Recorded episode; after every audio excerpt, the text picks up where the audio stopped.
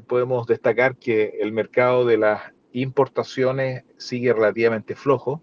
El país está importando con cautela a precios bastante bajos,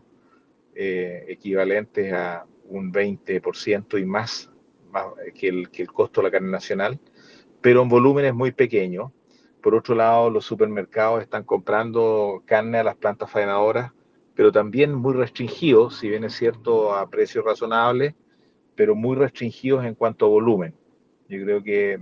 tenemos una ventaja de precio respecto al producto importado pagado por los supermercados hoy día, pero el volumen que está demandando los supermercados es consecuente con la baja de, de consumo que ha experimentado el país, ¿no es cierto? Sobre todo con la actividad de los hoteles, restaurantes y casinos, que no se recupera y que se mantiene eh, muy baja. Eh, como contrapartida, el mercado de la exportación en el mes de mayo estuvo muy dinámico, pero China entró en un proceso de falta de liquidez también y falta de consumo, y que se agrava porque todo Sudamérica y todos los, países productores en el mundo están volcados a China, y de alguna forma tampoco el consumo en China se ha recuperado, o sea, todo lo que es oreca, hoteles, restaurantes y casinos en China sigue todavía mostrando una debilidad muy fuerte eh, en, el, en, el, consumo y eso se está notando el momento en que hay una oferta que está supliendo esa demanda con crece y producto de ello China está bajando los precios en forma significativa. Hemos visto que esta tendencia de bajar los precios se inició hace dos semanas atrás, tal vez un poco más, pero esta última semana se asentó muy fuerte, especialmente estos últimos tres días, donde los bits, las órdenes que están pasando de, de, de cierre de negocio, bajaron significativamente. Ahora, estimado, estimo yo que eso va a durar seguramente hasta el mes de septiembre, en donde eh, empiezan a producirse órdenes de compra, de producción,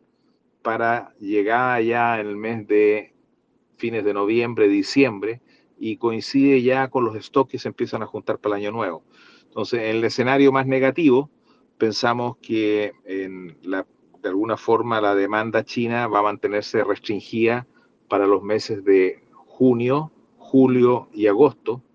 eh, y probablemente una parte de septiembre. En un escenario más positivo, uno podría pensar que se va a mantener restringida para los meses de junio, julio y una parte del mes de agosto. Eh, como contrapartida, el, el, tenemos también, o, o, adicionalmente, más que contrapartida adicionalmente, tenemos un tipo de cambio hoy día que es bastante desfavorable para la exportación. Tuvimos un tipo de cambio bastante fijo y estable a niveles de 830 pesos, pero la gran cantidad de dólares que se están vendiendo y la gran cantidad de pesos que están entrando en créditos y en otras medidas para, para complementar toda esta situación social que hemos tenido, ¿no es cierto?, en programas de apoyo, está haciendo que el tipo de cambio lo estamos observando a niveles de 770 y que definitivamente eso nos ayuda en la competitividad de la exportación. Entonces tenemos un escenario que se ve más complicado que en el mes de abril y mayo en cuanto a precio, pero por otro lado también hay una contracción en la oferta que es natural en esta época del año, donde la oferta empieza a disminuir porque los sistemas productivos sobre todo en el sur de Chile, están muy orientados a una estacionalidad.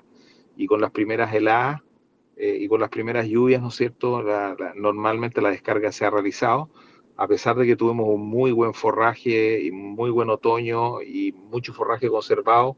estimamos que la disponibilidad de ganado está, no hay un excedente de disponibilidad, sino que estamos en una condición normal y de alguna forma eh, creemos que esa condición va a empezar a mermar la oferta en el mes de, de, de, de julio ya en forma eh, significativa para algunas categorías, especialmente para las categorías de novillo, eh, más, que, más que para otras categorías. Consecuencia, eh, me atrevería a decir que estamos en una condición que sin ser buena tampoco es mala, donde eh, estamos viendo que el principal importador de carne del mundo, que es China, está teniendo una baja en la demanda, pero tampoco eh, es más que una baja en la demanda, se está ajustando vía precio. Consecuente con ello, eh, las plantas faenadoras creo que van a disminuir en algo su demanda, no mucho, porque tienen que seguir operando eh, para solventar todos sus costos fijos. Pero el interés por, por, por, por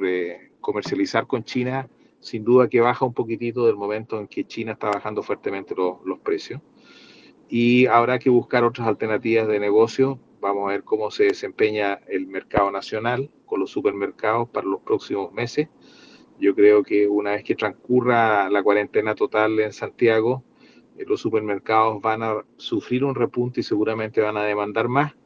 Eh, y eso de alguna forma también va a ayudar. Eh, también estamos viendo que el mercado de las carnicerías en Santiago, a pesar de todo, se ha mantenido activo. O sea, hay un segmento de ganado que es el novillo varero, que es la faena que es eh, realizada para, para ese segmento de carnicería, que se ha mantenido relativamente bien a pesar de todas las circunstancias que hemos tenido.